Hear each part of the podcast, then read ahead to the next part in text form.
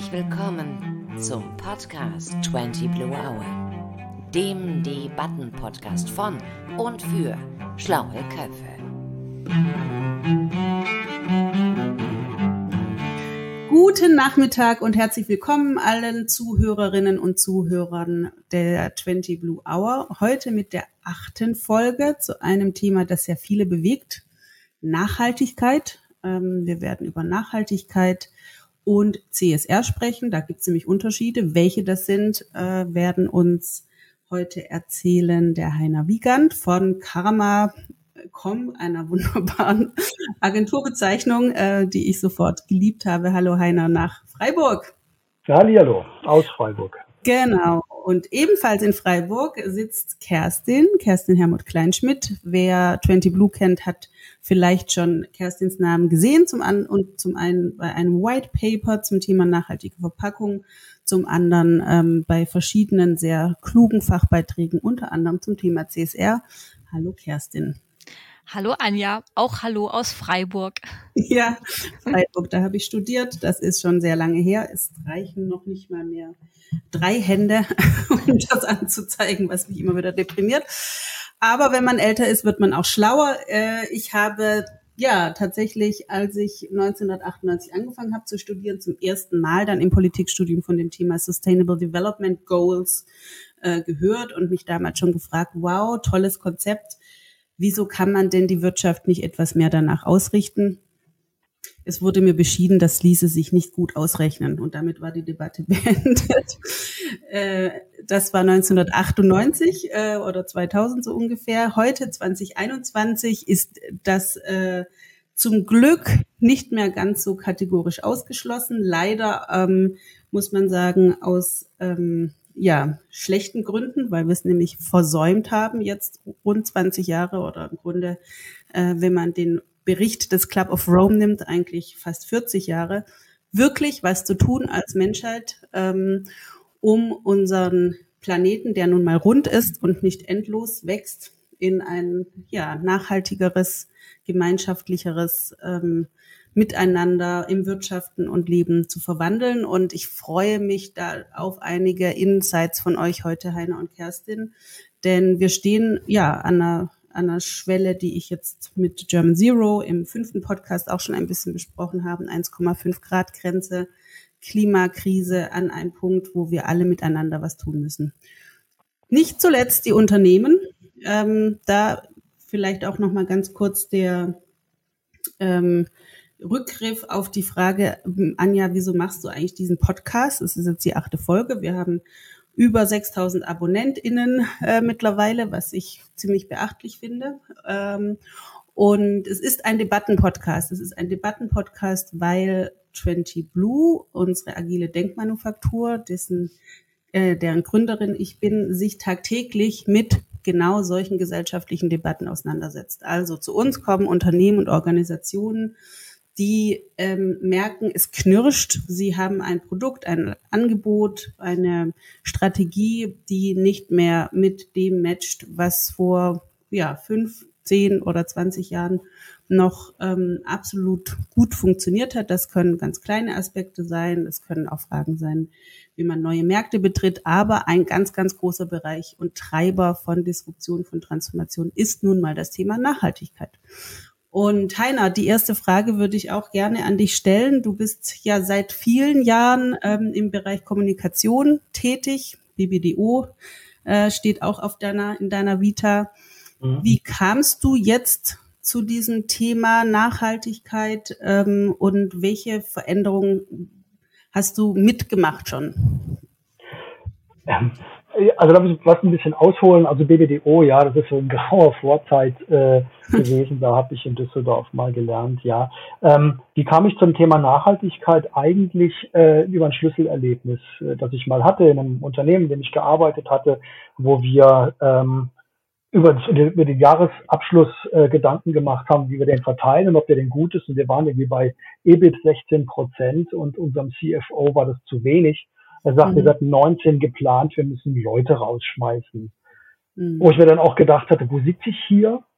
Ähm, äh, ich sitze hier in einem Unternehmen, dem es wirklich richtig gut geht und ähm, aber eben nicht gut genug. Und diese Gier und dieses Nicht-Satt-Sein, das äh, hat mir in dem Moment äh, wirklich äh, dann auch gezeigt, das muss und kann auch anders gehen. Und äh, genau an dem Punkt äh, habe ich die Karma.com im Kopf gegründet und das war dann auch ein halbes Jahr später dann auch wirklich äh, faktisch so. Also da komme ich ähm, äh, her und das war letztendlich auch mein Punkt, an dem ich mir gedacht habe, dass Unternehmern und Unternehmer sein eine andere Perspektive haben kann und haben muss, auch erfolgreich sein kann, auch kommerziell erfolgreich, ähm, aber eben nicht um jeden Preis. Also, dass wir, wenn wir über Nachhaltigkeit sprechen, auch über soziale Aspekte sprechen, vertiefen wir später. Das parken wir jetzt mal an der Stelle. Ähm, trotzdem noch, noch eine Nachfrage. Hat sich zwischen deinem Schlüsselerlebnis und heute etwas verändert? Also wenn du mit Unternehmerinnen und Unternehmern sprichst, wenn du sie berätst, kommen jetzt andere Fragen oder ist die Offenheit gewachsen? Was, was ist dein subjektiver Befund? Ja, total. Also das hat sich sehr, sehr verändert, einfach aufgrund der Tatsache, dass wir ähm, in den letzten zehn, das sind jetzt mal 15 Jahre her, in dieser Zeit ähm, sich die Welt deutlich verändert hat und Unternehmen und Unternehmer festgestellt haben, dass äh, sie ein Teil dieser Welt sind, und über die reden wir ja auch. Ähm, und es werden immer mehr auch Unternehmer. Und die Fragen, die gestellt werden, sind präziser. Die Fragen, die gestellt werden, sind konkreter. Die. Pläne mhm. sind auch konkreter. Also insofern hat sich die Welt da deutlich verändert. Mhm. Ja, Kerstin, vielleicht an dich gleich mal die Frage weitergereicht. Ähm, ich weiß es ja schon, aber unsere Zuhörerinnen und Zuhörer vielleicht nicht. Wie kommt denn eine Chemikerin zum Thema Nachhaltigkeit? Ja, sagen wir mal so, ich bin auch erstmal den ganz klassischen Weg gegangen. Also ich habe Chemie studiert, ich habe in der Mikrobio promoviert. Ähm, ich bin dann äh, ganz klassisch den Weg gegangen in den Verkauf im Life Science Unternehmen und im technischen Support. Ähm, und ja, ehrlich gesagt, Familie, ähm, Familienzeit war. Ähm, ich musste mir überlegen, ja, ich, ich, bin jetzt ausgestiegen eine Zeit lang, ich möchte wieder einsteigen und dann halt die Frage, was möchte ich eigentlich machen? Und mhm. dieses Thema der Nachhaltigkeit und dieses Thema, ja, was geben wir eigentlich dann auch unseren Kindern weiter? Ne? Was mhm. hinterlassen wir eigentlich?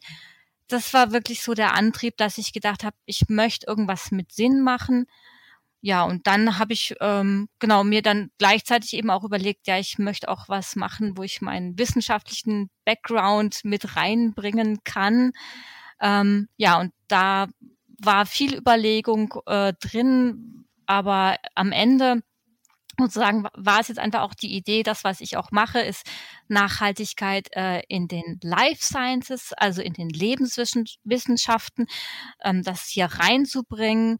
Ähm, ja, und sozusagen den Forscherinnen und Forschern im Labor zu helfen, ihre Arbeit nachhaltiger auszurichten ähm, und aber gleichzeitig ähm, auch Unternehmen zu unterstützen ähm, aus diesem Bereich, weil ich denke, es, es geht, es geht nur gemeinsam, ähm, also es kann nicht einer alles machen und ähm, es ist auch nur durch den Dialog und die Kommunikation möglich. Ja, und nur so kann man auch Dinge dann umsetzen. Wobei ja. du dir ja auch zugleich einen der schwierigsten Bereiche ausgesucht hast. Äh, Gerade ja ein ganz wichtiger Aspekt, Argument, das gegen nachhaltigeres Wirtschaften angebracht wird, ist zum Beispiel Hygiene. Also ne, Corona liegt uns, zeigt uns das ja auch nochmal sehr deutlich, wenn wir unsere einmal, zweimal, mehrmal Schütze wieder in die Luft hängen oder sie dann doch wegwerfen mhm. irgendwann. Ähm, in den Life Sciences spielt natürlich Sicherheit und Hygiene eine riesige Rolle und ich stelle mir das jetzt erstmal ziemlich schwierig vor, überhaupt ähm, nachhaltige Konzepte einzubringen, die nicht zugleich das ganze Modell, das hinter den Life Sciences, ähm, was ja auch in der Chemie- und Pharmaindustrie zum Beispiel eine Rolle spielt, zu, zu zerstören. Also mh, hm, vielleicht kannst du da zwei, drei Beispiele bringen, die uns das mal vor Augen führen, wie Nachhaltigkeit funktioniert, ohne dass man gleich komplett alles ändern oder sein ganzes, ja, Geschäftsmodell oder Denkmodell auf den Kopf stellen müsste. Was man beispielsweise im, ähm, im Labor hat, was ein man hat sehr viele einmal Plastikartikel. Und das ist auch etwas, äh, was in der in der ähm, in der Community sehr stark diskutiert wird im Moment. Also man muss sich einfach nur vor Augen führen, dass äh, äh im Jahr 2014 schätzungsweise ähm, 5,5 Millionen Tonnen an Plastikmüll allein ähm, in den Laboren der Life Sciences äh, generiert wurden. Das ist, um mal eine ne, ne Idee zu bekommen, das ist 550 Mal ähm, der Eiffelturm. Mhm. So. Ähm, gleichzeitig hat man aber im Labor auch äh, sehr reines Plastik, was man nutzt, weil da darf ja ähm, sozusagen aus dem Plastik heraus dürfen auch keine ähm, Bestandteile, Weichmacher oder ähnliches äh, in die eigenen Experimente gehen. Das heißt, es ist eigentlich ein ähm, sehr sehr reines Plastik, was man gut recyceln kann. Aber man hat das Problem ähm, mit der Sicherheit, dass es kontaminiert sein könnte. Und das war immer so dieses, nein, da geht gar nichts. Und in der Zwischenzeit gibt es immer mehr, sag ich mal, ähm, in anderen Ländern äh, Unternehmen, die diese die daran arbeiten, die an Recycling-Konzepten arbeiten und es wird auch diskutiert, ähm, beziehungsweise es wird auch ähm, eben zu, ähm, also auch hier in, in Deutschland gibt es äh, gibt es auch Ansätze, das eben umzusetzen und zu sagen, wir nehmen aber den Teil, der eben, sage ich mal, wo wir ausschließen können, dass der eben nicht ähm, irgendwie kontaminiert ist, weil es mit irgendwelchen Bakterien oder sowas in äh, Kontakt kam, dass man den zurücknehmen kann. Also da tut sich was. Also gleiches gilt für diese Handschuhe, die man oft benutzen muss. Auch da gibt es Recycling-System. Also man sieht, hier in diesem Bereich findet ein enormes Umdenken statt. Ja, das Recycling-Thema, ähm, das spielt in Laboren eine Rolle. Es ist aber für mich auch ein sehr griffiges Bild für alle von uns. Ne? Also es ist für mich sehr interessant zu sehen, wie eine Idee, ich bin in einem relativ grünen Haushalt aufgewachsen in den 80er Jahren, das heißt, wurde da also schon sehr früh mit Recycling konfrontiert, dass man nicht alles wegwerfen muss, sondern auch nochmal verwenden kann. Und das erlebt, erlebe ich gerade in einer sehr großen Welle auch über Social Media. Also Social Media ist nicht nur schlecht, sondern da gibt's dann ganz viele tolle Tipps zum Recycling, Upcycling von Verbraucherinnen für Verbraucher und umgekehrt. Ähm, und das ist diese große Welle, die, diese Abstimmung mit den Füßen, würde ich mal sagen, die jetzt aus meiner Sicht in alle wirtschafts- und politischen und gesellschaftlichen Bereiche hineinragt, um dann ähm, diese Variablen X, die man immer als unumstößlich betrachtet hat, was kann man nicht ändern, das muss so sein, plötzlich doch verhandelbar machen. Heiner, fallen dir da Beispiele ein, wie Dogmen durch einfach auch die Kraft des Verbrauchers, der Verbraucherin mittlerweile in verhandelbare, ähm, lösbare Dinge umgeändert werden konnten? Ja, da gibt es ein, ein, äh, ein klassisches Beispiel, ist der größte Biomarkt in Deutschland ist nicht etwa Alnatura, sondern Aldi. Mhm. Also ich finde einfach das allein schon mal, sich jetzt mal das nochmal auf der Zunge zergehen mhm. zu lassen. Aldi ist der größte Biomarkt und das ist jetzt nicht sicherlich nicht Bioland oder Demeter Bio äh, Standard, den die da verkaufen, aber es ist ein Bio-Standard. Ähm, und das zeigt, finde ich, sehr, sehr deutlich auch genau die Macht, die auch äh, die Verbraucherinnen und Verbraucher ja haben. Gleichzeitig finde ich es aber auch ganz wichtig, dass man ähm, nicht die Verantwortung eben nur den Verbraucherinnen und Verbrauchern zuschiebt. Das ist ja ein bisschen oft mhm. der Fall, dass man eben sagt, okay, äh, die Verbraucher wollen das nicht, die wollen das Billige und insofern äh, tut es das mit dem Bio nicht. Und Aldi, ich meine, ich bin jetzt nicht unbedingt ein Freund von großen Discounterketten, aber Aldi zeigt einfach, dass das geht und die anderen ziehen nach. Und ich finde, das ist so das zentrale oder größte Beispiel, was wir momentan haben, wo ja. das tatsächlich funktioniert.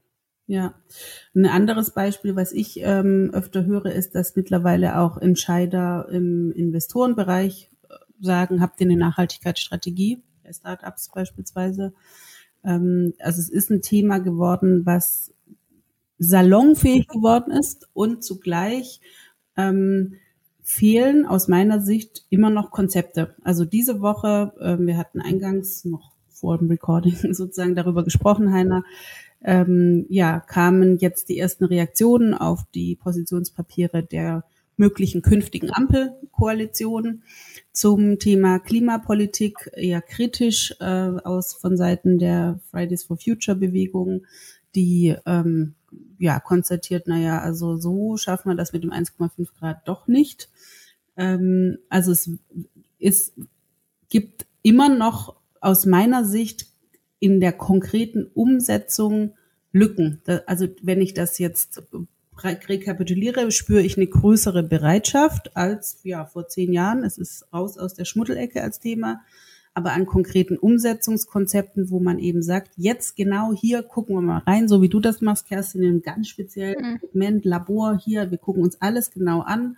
Und dann gibt es diese konkreten zehn Maßnahmen, ähm, mit denen wir schon x Prozent erreichen können da habe ich immer wieder einen Eindruck, das ist noch nicht bei allen ähm, Industrien, Unternehmen, Organisationen angekommen. Oder täusche ich mich da? Geht nee, das beide ist, die Frage. So. Ja, nee, das ist so. Also wir, wir stehen, viele Unternehmen stehen da ganz am Anfang. Mhm. Und ähm, aber sag ich mal, die gute Nachricht ist, ich habe das Gefühl, dass viele Unternehmen viel weiter sind als die Politik. Ah, ja. Das heißt, dass äh, in Unternehmen schon viel, viel deutlicher auch über Kreisläufe und äh, äh, ja, Kreislaufwirtschaft und Kreislaufprozesse ähm, äh, als Ersatz zu den linearen Prozessen nachgedacht wird, dass, dass ähm, ähm, äh, eine Lebenszyklusanalysen gemacht werden von den Produkten, wo stehen wir da eigentlich und äh, dass also auch viel, viel mehr Strategie da auch schon eine Rolle spielt, als das in der Politik. Okay, jetzt werden wir sehen, was jetzt dann dabei rauskommt, äh, als da in der, Polit in der Politik verhandelt wird. Also da sind die Unternehmen, viele schon wesentlich weiter. Ja, es gab ja auch Forderungen, ne, wenn man das an die neue Koalition von Seiten verschiedener Verbände Unternehmen ja, VDI zum Beispiel. Ähm, genau, ja. Und das ist, glaube ich, auch, das ist interessant, Kerstin, was du gesagt hast. Es gibt ja ein paar Grundvoraussetzungen wie Qualität, Sicherheit. Bei einem Unternehmen wäre es Wirtschaftlichkeit. Und dann stellt man diese Parameter ja aber jetzt neu ein und sagt, okay, aber Nachhaltigkeit ist ein Unternehmensziel wie jedes andere auch. Also habe ich hier jetzt ein neues Konzept und ähm, dann hat man im besten Fall eine neue Blaupause geschaffen ähm, und möchte danach auch sein Handeln ausrichten. Ähm, und da habe ich jetzt, wie es bei der Digitalisierung im Übrigen auch war, wieder den Eindruck, Politik reguliert fast schon wieder hinterher. Also äh, der Markt ist weiter als die Politik. Und manchmal frage ich mich, das hattest du ja auch schon gesagt, Heiner, ähm, wer geht jetzt voraus, wer fordert von wem was? Ähm, wo ist auf eurer Seite, von eurer Sicht jetzt gerade das größte Defizit, um zu sagen, wir machen einen nachhaltigen Wirtschaftsrahmen auf, in den alle Akteure reinpassen? Ich denke, die Unternehmen brauchen diesen politischen Rahmen. Ich denke mal, ähm, dass äh, Ne, nehmen wir den CO2-Preis. Jetzt wird ganz viel davon gesagt, okay, der darf nicht zu hoch sein und so weiter. Ähm, in Schweden ist der bei über 100 Euro. Mhm. Ich glaube 120 im Moment, ja. Und die Wirtschaft geht trotzdem. Ich glaube, der Wirtschaft ist es einfach wichtig, dass sie stabile Rahmenbedingungen hat. Und wenn der halt zu hoch ist, der Preis, sagen wir mal das, ja, dann werden die sich irgendwie damit arrangieren. Aber wenn es sozusagen keine, keine Leitlinien gibt, ähm, beziehungsweise wenn das nicht in die richtige Richtung geleitet wird, ähm, ja, dann, dann kann auch von der wirtschaftlichen Seite nichts passieren, weil dann nämlich die Technologien, die eigentlich ähm, nachhaltiger und grüner wären, die sind dann einfach viel zu teuer. Ja, und dann funktioniert das Ganze nicht. Also ich muss von der politischen Seite schon auf der äh, so die Rahmenbedingungen setzen, dass es sich für Unternehmen lohnt, in klimafreundliche Technologien beispielsweise ähm, zu investieren. Aber dafür passiert ja sehr viel auf EU-Ebene gerade, oder nicht, Kerstin? Ja, da passiert eine ganze Menge. Also bei der EU ist es wirklich ganz spannend. Ähm, die haben, ich sag mal so, die haben als Dach jetzt den Green Deal. Mhm. Und die haben jetzt darunter ähm, gesagt, ähm, es gibt einen Aktionsplan für nachhaltige Finanzierung, weil wir müssen die Finanzströme in die richtige Richtung ähm, leiten. Was übrigens ja auch äh, im, im Pariser Klimavertrag steht. Auch da steht drin, ähm, wir müssen ähm, die Wirtschaft und die Investitionen ähm, in nachhaltige Technologien leiten.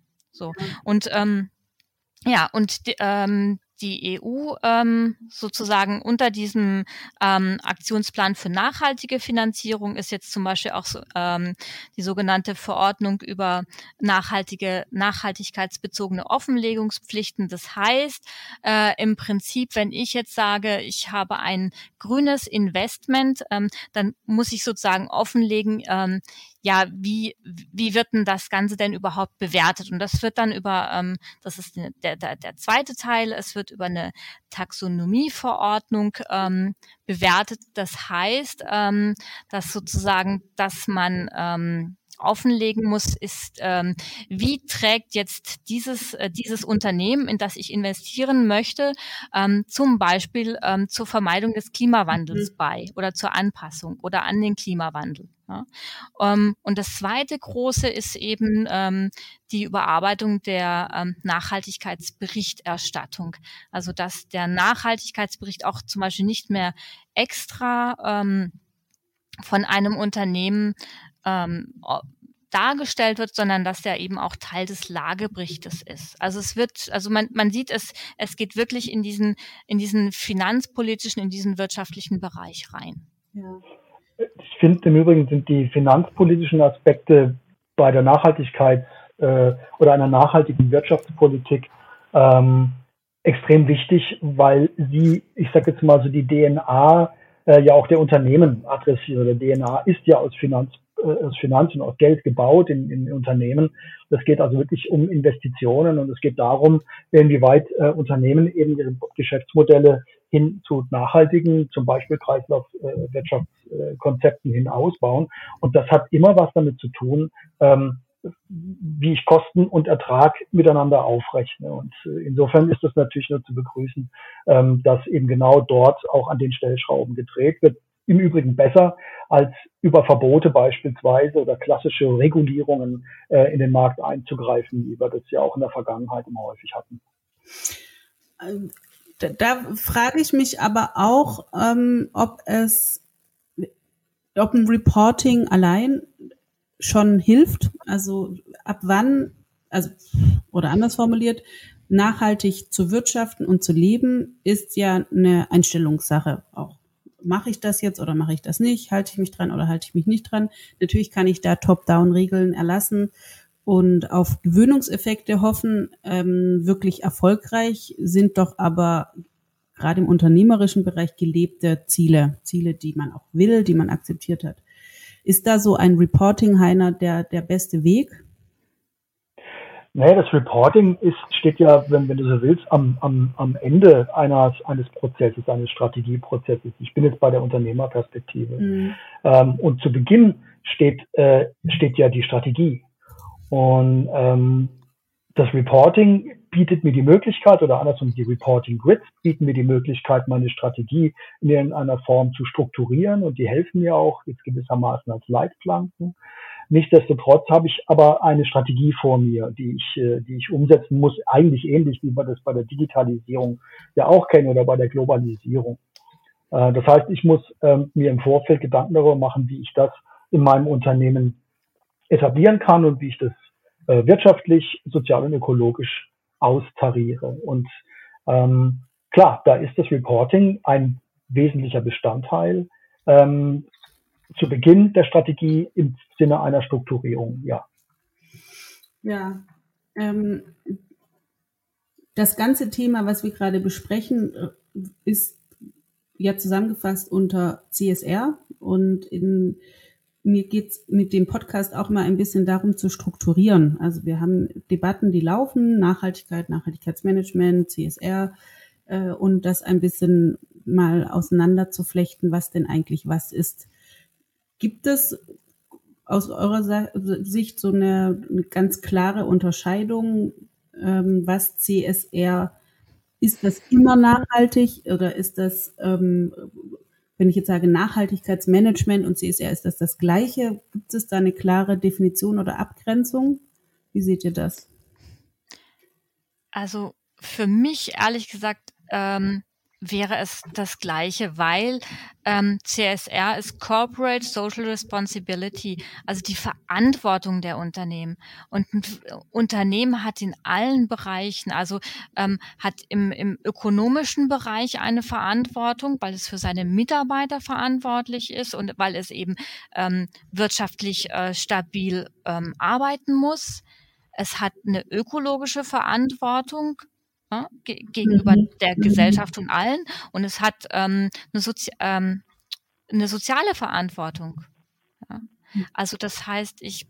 Aber ist Nachhaltigkeit, ne? aber so, Nachhaltigkeit ist mhm. immer verbunden in, im gemeinen Sinne mit äh, Umweltschutz. Das ist doch aber gar nicht nur Umweltschutz. Das zeigt nee. in der CSR ja nee. ganz deutlich. Also nee ich habe mal für mich so eine, versucht mal so eine, so eine, so eine Definition da auch zu finden. Und für mich ist Nachhaltigkeit äh, eine Grundhaltung, die ich mhm. habe. Und die habe ich in allen Beziehungen, also eben auch im Sozialen, die habe ich aber auch natürlich im Umweltbereich, aber eben auch im Wirtschaftlichen. Ne? Also ich kann nur ausgeben, was ich habe. Das ist eine Grundtugend, das ist Kaufmannstugend, und zwar vom äh, äh, ganz ursprünglich. Da, da, so sehe ich einfach. Nachhaltigkeit als eine Grund, als ein Grundkonzept und CSR als dem als dem Rahmen, dem organisatorischen Rahmen, dem ich dann letztendlich diese Grundhaltung gebe. Mhm. Genau. Also eben, genau, ich würde auch sagen, eben Nachhaltigkeit ist ganz klassisch, es ist eben nicht nur Umwelt in Anführungszeichen, ähm, sondern es gehört eben auch die soziale Komponente dazu und es gehört auch die wirtschaftliche Komponente dazu. Also das würde ich auch ganz klar so sagen. Aber es hat doch dann was, äh, was mich, was ich ja die ganze Zeit spüre, das Thema Nachhaltigkeit im Diskurs ist im Grunde ein Rückgriff auf gesundes Wirtschaften. auf langsameres meinetwegen oder auf nicht, ähm, nicht auf, auf, ja, das, was, wenn ich jetzt meine ja, Großmutter anriefe, gäbe es sie noch, wo sie sagen wird, ja klar, so machen wir das. Mhm. Ähm, also wie, wie viel ist eigentlich neu oder wie, wie, wie, wie wichtig ist es eigentlich, dass es jetzt ganz neue Wirtschaftsansätze gibt. Ich weiß zum Beispiel nicht, zirkuläres Wirtschaften, ist das nicht eigentlich ein uralter Ansatz oder ähm, ja, mhm. ist das jetzt alter Weine neuen Schläuchen? Also das, also ich würde mal so sagen, das ist vielleicht die Rückbesinnung auf, auf die, äh, auf die, auf die Grundform. Also ähm, wir haben uns, wir haben uns, oder die Wirtschaft hat sich daran gewöhnt, linear zu arbeiten, auf ein unendliches Wachstum hin, in, auf einem endlichen Planeten ich weiß gar nicht, wer das ist, ist aber auch, glaube ich, schon im 19. Jahrhundert, also nicht 20. Jahrhundert, im 19. Jahrhundert hat weil irgendjemand gesagt, und da haben wir jetzt vergessen, wie gesagt hat, das kann nicht funktionieren, ja, auf einem endlichen Planeten eine mhm. unendliche Wirtschaft zu etablieren, das geht nicht gut. Ach, das war Mill, äh, John Stuart Mill. Mhm. Ähm, 17, das war 1700 sogar. Und ähm, also das heißt, diese, diese Grundidee von Wirtschaft, ähm, die ist per se schon kreislaufartig. Das muss sie sein. Ähm, wir haben es nur bisher nicht gemerkt, weil der Planet halt doch relativ groß ist. Ähm, aber jetzt ist wir, jetzt sind wir am Ende. Und mhm. ähm, so, und jetzt spüren wir, dass eben an vielen, vielen Ecken das so nicht mehr weitergeht. Und äh, es ist eine Rückbesinnung, aber, und da sind wir jetzt bei dem Thema CSR. Also Nachhaltigkeit hat ein bisschen so ein angestaubtes äh, Image, das, das, der Begriff schon an sich. Mhm. Äh, CSR ist aber eben der Rahmen und in dem muss wahnsinnig viel Innovation stattfinden. Und mhm. äh, eben genau diese, um das sozusagen dieses Rad zu drehen. Also es, man kann das Rad ja auch nur nach vorne, nicht rückwärts drehen. Ne? Also ich glaube, ja. das ist jetzt neue. Nee, es, ich denke, dass wir haben den Zeitpunkt ein Stück weit verpasst, immer nachhaltig zu wirtschaften, was durch die Industrialisierung seinen Anfang nahm und ähm, ja auch ein hehres Ansinnen hatte, möglichst viele am Wohlstand zu beteiligen. Daran ist ja auch erstmal noch nichts Schlechtes zu finden. Aber äh, hat ja auch funktioniert, ja. Mhm. Genau. Mhm. Und und im Grunde haben wir jetzt dann doch vielleicht ein neues Level, ähm, eine neue Perspektive, wie man Wirtschaften an den ein oder anderen Stellschrauben so ändern kann, dass eben nicht der dieser äh, Wohlstandseffekt komplett äh, wieder nach unten geht. Also das ist, glaube ich, unwiderstritten, dass wir jetzt nicht anfangen sollten, ähm, die, die Uhren so rückwärts zu drehen, dass es für viele sehr viel weniger gibt. das ist vielleicht eher das, was passiert, wenn wir nichts tun, ähm, sondern dass man, äh, und das macht das Thema CSR, glaube ich, jetzt auch so komplex, ganz genau in jede einzelne, in jeden einzelnen Prozess reingeht und guckt, was können wir hier verändern, um eben diese Variablen X, das, was als Grundvoraussetzung gilt, dass ne, ein Unternehmen Gewinn erwirtschaftet, dass es jetzt nicht ähm, Mitarbeiter reduzieren muss. Deswegen beispielsweise, was können wir im Rahmen des Möglichen tun? Und das ist, glaube ich, tatsächlich eine, eigentlich eher eine Lupenarbeit, etwas, das man mit der Lupe tun muss. Ähm, und was wahrscheinlich auch sehr individuell pro Unternehmen ist. Ich weiß nicht, mhm. wie ihr das seht definitiv pro Unternehmen. Also ähm, jedes Thema, äh, jedes Unternehmen hat äh, seine eigenen Themen, die es angehen muss. Klar, es gibt für Branchen ähm, sicher äh, Themen, die, äh, die, die für alle in diesem Bereich wichtig sind.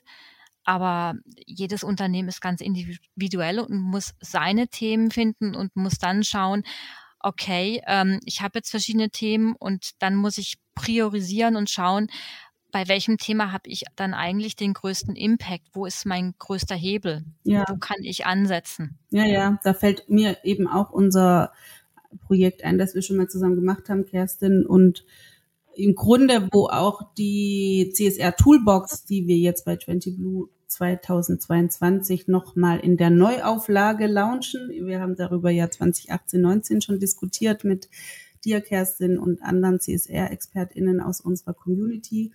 Und der Ansatz dieser CSR-Toolbox ist es genau das zu sagen, wir schauen uns die üblichen ähm, Sustainable Development Goals, die sich sehr gut eignen, um überhaupt mal eine, eine Dimension von Nachhaltigkeit im Unternehmen zu erfassen, an und ähm, führen dann aber über gute Gespräche, Analysen, Auswertungen zu einer unternehmenseigenen Priorisierung, damit ähm, auch aus so einem manchmal ja etwas ja halbgar betriebenen CSR-Reportings etwas wird, das äh, betriebsrelevant ist. Ne? Und ähm, diese CSR-Toolbox, das jetzt nochmal ähm, vielleicht für alle Zuhörerinnen und Zuhörer, wird am 12. November von uns in einer Sneak Preview vorgestellt. Wenn ihr daran interessiert seid, dann ähm, schreibt uns am besten an team at 20blue.de. Wir schicken euch dann den Anmeldelink. Es sind noch ein paar Plätze übrig. Und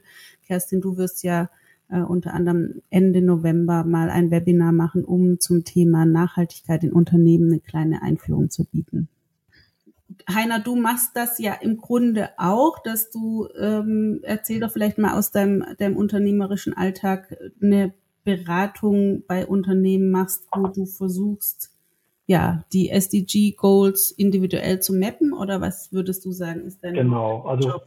Ja, zu mir kommen Unternehmen, ähm, die ja, die genau diesen Schritt gehen wollen und sagen, okay, wir haben das verstanden, wir wollen uns jetzt nachhaltiger aufstellen, wir wollen da unseren Beitrag leisten und äh, wir wollen eine CSR-Strategie implementieren und entwickeln und äh, und ich setze mit den Unternehmen eben genau da an, ganz am Anfang. Ähm, und da sind die SDGs natürlich ein, nicht das absolute und auch nicht das einzige äh, Mittel, um sehr, sehr strukturiert in, mit Unternehmen zu arbeiten, sehr strukturiert sich eine, sich eine CSR-Strategie zu entwickeln, ähm, auch sehr, ja, sehr, sehr, sehr gut und sehr klar auch in, in Metriken zu kommen, also das heißt sehr klar auch zu quantifizieren, ähm, um es dann auch sag ich mal, im Unternehmen auch zu etablieren und zu institutionalisieren. Das ist ja ganz wichtig. Ähm, ich muss, ähm, sag ich mal, neben aller Strategie äh, natürlich auch dann schauen, und das ist eben Teil meiner Arbeit, äh, wie kriege ich das dann im Unternehmen auch wirklich ans Laufen. Und ähm, über Management-Tools, über OKR beispielsweise oder auch ein Portfolio, äh, Projektportfolio-Management ähm, eine Systematik reinzubringen, die nicht nur Unternehmensprozesse ähm, verändert, ähm, die mhm. Finanzströme verändert, sondern eben auch, das ist halt das Wichtige und auch gerade da sind die SDGs halt super, ähm, die auch die Menschen mitnimmt und die Leute mitnimmt, mhm. weil ohne Engagement der Leute in den Unternehmen, das geht beim Management natürlich los, aber das geht eben natürlich durch die gesamte äh, Unternehmensstruktur, ähm, äh, dass die Leute dann auch engagiert dabei sind und auch dabei bleiben. Mhm. kann man sagen, dass eine gute Nachhaltigkeitsstrategie in Unternehmen immer auch ein, eine Engagementstrategie beinhalten muss. Also wie engagiere ich meine Mitarbeiterinnen und Mitarbeiter, ähm, dass es wirklich was ist, was nur mit und dank der Mitarbeitenden möglich ist? Das ist ja bei jedem Change-Prozess der Fall. Also ob ich jetzt eine Digitalisierung, ob ich jetzt SAP einführe beispielsweise, wenn die Leute da keinen Bock drauf haben, dann wird es schwierig. Ähm, dann kann ich das erzwingen, aber ich werde immer Probleme damit haben. Also das ist, sage ich mal, vielleicht fast schon so eine Grundgeschichte. Bei der Nachhaltigkeit und bei CSR ist es sicherlich noch mal ein Schritt mehr. Ähm, aber die Grundfunktion dessen, dass ich die Mitarbeiter mitnehmen muss, dass ich sie ähm, motivieren muss oder andersrum, dass ich einen Rahmen schaffen muss, in dem Motivation entsteht. Ja, dass ich kann die ja nicht mhm. herbeizaubern, äh, sondern ich muss den Rahmen verändern, in dem dann eben genau das passiert, in dem Engagement und Motivation entsteht. Ähm, das ist überall gleich, aber ja in richtig bei der Nachhaltigkeit sicherlich noch mal ein Stückchen mehr. Mhm. Ja, ähm, würde ich würde ich auch so direkt so unterschreiben. Ich würde sagen, die ähm, die Mitarbeitenden, das sind diejenigen, die ja dann auch beitragen zu einer Kultur. Also ich meine, ähm, ich erkenne eigentlich ein nachhaltiges Unternehmen auch daran, dass, ähm, dass da eine bestimmte Kultur vorherrscht. Das, und da, das wird ja durch die Mitarbeitenden getragen. Das heißt, ich muss als Unternehmen auf der einen Seite dafür sorgen, dass ich mich auch um die Ressource Mitarbeiter kümmere dass es denen gut geht, ähm, dass die einfach sich, ähm, ja, ich sag mal, engagieren auch für das Unternehmen und ich muss ähm, sie dann entsprechend auch unterstützen, dass sie, ähm, dass sie eben auch selber, sag ich mal, diesen Nachhaltigkeitsgedanken sag ich, weitertragen beziehungsweise auch selber umsetzen. Also und auch nur so kann es ja zu einer Innovation kommen, dass einer sagt, ich habe eine Idee und so könnte das dann umgesetzt werden. Also für mich ist das auch ganz, ganz zentral. Ja, also ich habe äh, neulich mich mit einer Person unterhalten, die mittelständische Unternehmen Hidden Champions betreut, ähm, wo jetzt viel klarer ist als noch vor ein paar Jahren, ja, ohne Nachhaltigkeitsstrategie geht's nicht weiter. Wo fangen wir denn jetzt an? Und ähm, es fängt tatsächlich häufig eher an, auch an der Ebene von Diversity Management. Also dass man sagt, wir müssen auch gucken, dass wir uns als Unternehmen vielfältiger definieren. Das fand ich eine interessante Beobachtung.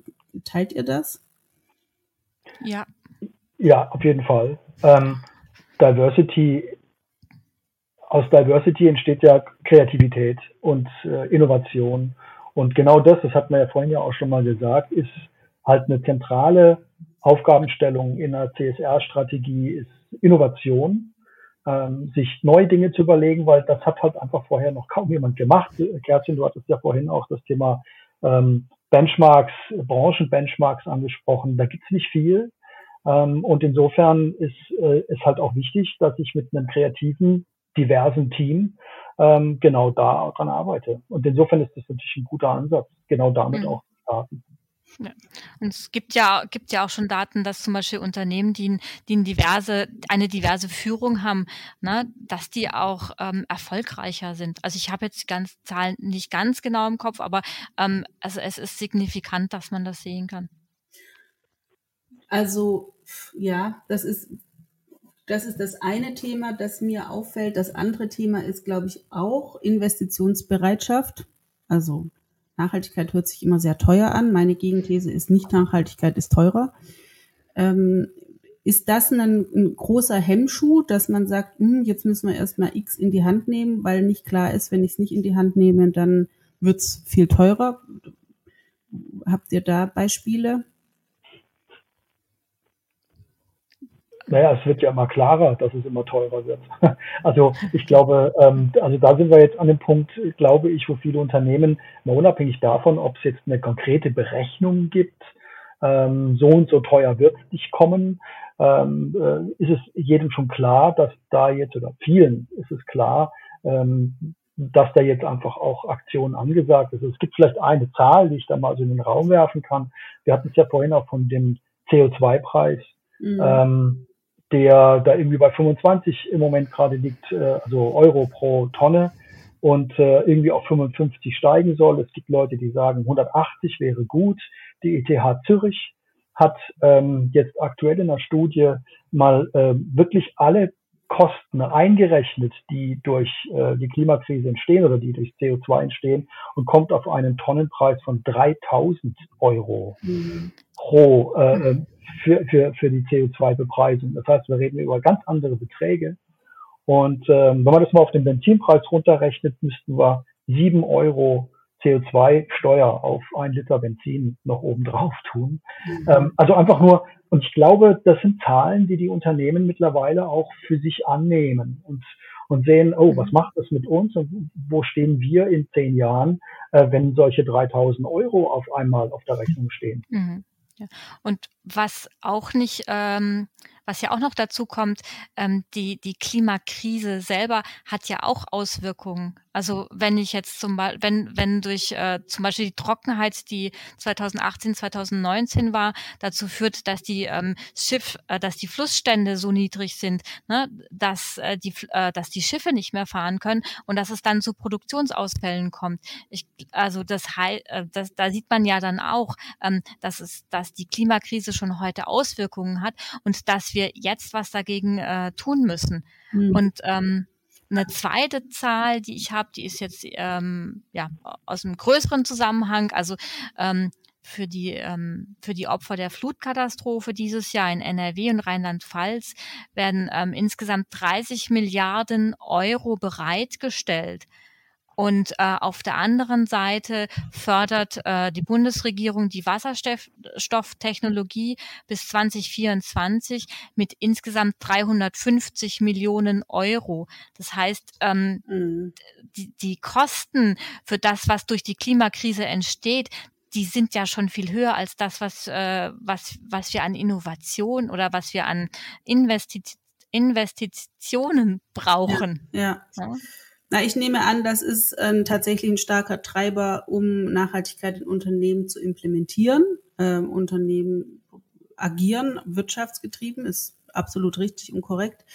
Ähm, Politik reagiert äh, auch auf das, was Verbraucherinnen, also Entschuldigung, Bürgerinnen und Bürger in dem Fall ähm, benötigen, um ein gutes Leben zu führen. Und da haben wir natürlich die Kostenrechnung wird da durchaus anders gemacht. Ne? Also da, da sehe ich schon immer noch für mich ein Fragezeichen, wann kriegen wir dieses Thema aus einer rein parteipolitischen Agenda raus in eine gesamtgesellschaftliche Aufgabe, wo auch, und das finde ich sehr wichtig, individuelle und kollektive ähm, Anteile austariert sind. Also nicht nur Individuen müssen anfangen, nachhaltig zu werden, sondern auch Unternehmen, ähm, ganze Branchen, ganze Industrien.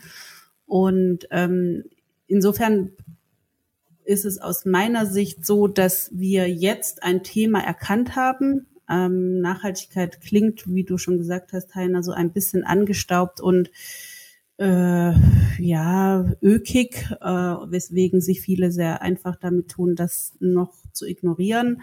Ähm, aber ich, ich habe den Eindruck, dass wir die nächsten zehn Jahre da ganz viele sehr konkrete Maßnahmen brauchen werden, die auch ohne Schuldzuweisungen am besten funktionieren, sondern wirklich in die Umsetzung kommen. Das ist, glaube ich, auch das, was die Jugend, ähm, zu der ich leider nicht mehr zähle, aber meine Kinder zu Recht fordert, dass wir nicht reden, sondern handeln. Und da hoffe ich sehr, dass zum Beispiel das, was ihr mir jetzt spiegelt, dass es also auf unternehmerischer Seite da viel Interesse und Bewegung gibt, dass wir das noch, noch sehr viel mehr in den, in den kommenden Zeiten sehen und dann wirklich auch jeder für sich, jede Organisation für sich ihren eigenen CSR-Fahrplan entwickelt hat. Und ähm, ich finde, dass wir da sehr viel Zeit jetzt vergeudet haben. Wir haben sicherlich noch mal ein Jahr fünf dafür vergeudet, um rauszufinden, wer jetzt woran schuld ist und wer am wenigsten dafür tun muss, dass also diese Änderungsaversion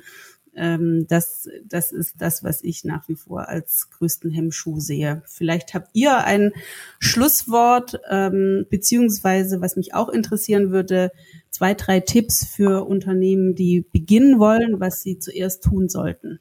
Ich finde vor allen Dingen wichtig dieses nachhaltig kostet nur, diese negative Konnotation, die würde ich gerne einfach weghaben, weil für mich ist Nachhaltigkeit auch Zukunftsfähigkeit, für mich ist es Innovation, für mich ist es einfach zukunftsorientiertes Denken und ähm, von daher würde ich gerne wegkommen von auch vielleicht vom Begriff der Nachhaltigkeit in Richtung Zukunftsfähigkeit.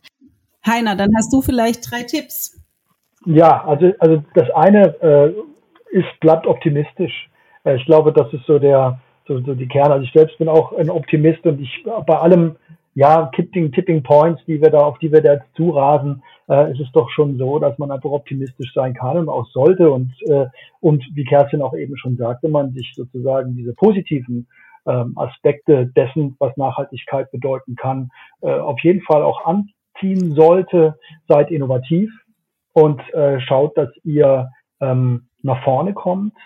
Ähm, ich glaube, was noch ein ganz, ganz wichtiger Tipp ist, ist, äh, fangt einfach direkt an, morgen. Mhm. Äh, also jeder, der den Podcast hört, sollte direkt morgen anfangen, am nächsten Tag anfangen, sich mit dem Thema zu beschäftigen. Und äh, als dritten Tipp vielleicht noch keine Angst vor Work in Progress.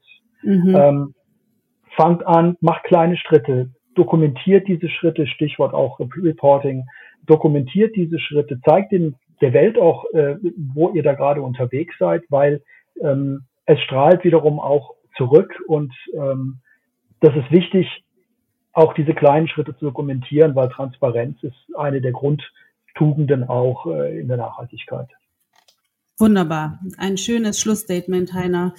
Ähm, da ich auch eher von der Chancenseite komme, gefiel mir dein erster Punkt sehr gut. Auch ich glaube, dass es ähm, dass wir Möglichkeitsräume haben, äh, dass es auch etwas sein darf, was mit Freude zu tun haben darf, weil äh, sich als Gemeinschaft, die an etwas Guten wirkt, zu fühlen, ist, glaube ich, auch eine willkommene Abwechslung zu dem, was wir, wie wir uns ein wenig auseinandergelebt haben. Und insofern, ähm, ja, würde ich auch sagen, legt los. Ihr könnt Kerstin Hermut Kleinschmidt, Heiner Weigand oder auch 20 Blue im Internet finden, falls ihr dazu Fragen habt. Wir freuen uns alle miteinander. Ähm, wir arbeiten gemeinsam oder jeder getrennt, je nachdem, wie es passt. Denn so vielfältig wie das Thema CSR und Nachhaltigkeit ist, sind auch die Services, die ihr dann jeweils braucht. Ich danke euch beiden sehr herzlich, dass ihr diesen Freitagnachmittag, ähm, dem 29.10., jetzt ist es 15.17 Uhr, wir haben äh, knapp eine Stunde gesprochen, miteinander verbringen durften. Ich wünsche euch ein tolles Wochenende. Reformationstag steht vor der Tür. Ich werde jetzt noch meinen ähm, ja, meine gedankliche Heimreise von Wien, das wollte ich nämlich am Anfang sagen, ich war ja diese Woche in Wien, einer tollen Stadt, einer nachhaltig orientierten, smarten Stadt, ähm, wie es einige gibt in Europa. Und das Thema Smart Cities werde ich sicherlich auch irgendwann bald mal machen, denn das ist auch sehr spannend. Und äh, freue mich also auch auf mein Wochenende. Und ja, wenn ihr Feedback habt oder Themenvorschläge, dann schreibt uns gerne. Sonst ja, liked, shared und kommentiert und äh, bis die Tage. Bye bye. Tschüss. Und schon ist sie vorbei und schlägt in 30 Tagen wieder. Die blaue Stunde. 20 Blue Hour gibt es überall dort, wo es gute Podcasts gibt und natürlich bei uns auf 20.blue. Also schreibt, liked, shared oder abonniert uns und bis bald.